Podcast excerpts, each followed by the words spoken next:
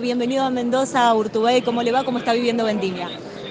Muy bien, feliz de estar nuevamente por acá, eh, viviendo una nueva vendimia y ya van varias, y, y soñando con que la Argentina puede tener alguna vez un desayuno de coviar en donde veamos realmente a los sectores productivos, al Estado trabajando para asistirlos, no solo para ayudar frente a una emergencia, sino potenciándolos, acelerando el proceso productivo.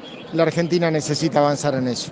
¿Cómo ve Mendoza en cuanto a sistemas productivos? Este año nosotros hemos estado muy dañados por las tormentas, por las piedras, por las heladas, muchas producciones que se han perdido, muchas vides que hemos tenido que, que dejar de lado y por ahí anuncios que no son concretos para nuestros trabajadores de la tierra.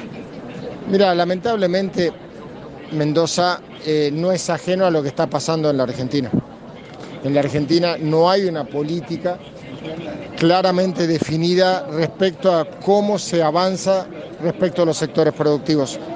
O sea, cuál es el modelo de país, a dónde vamos, si hay un desprecio absoluto por la actividad productiva en la Argentina. Y lamentablemente pagamos las consecuencias las provincias que nos dedicamos al desarrollo productivo.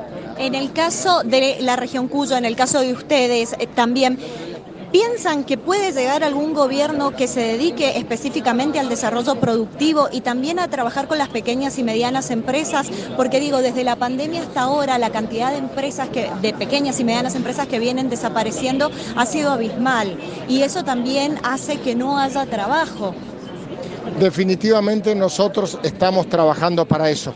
Nosotros queremos tener una Argentina con un modelo de desarrollo productivo. Lamentablemente hasta ahora no lo hemos tenido. Urtubey 2023. Estamos trabajando para llevar una oferta que pueda poner esta agenda al servicio de la comunidad. Vamos a trabajar.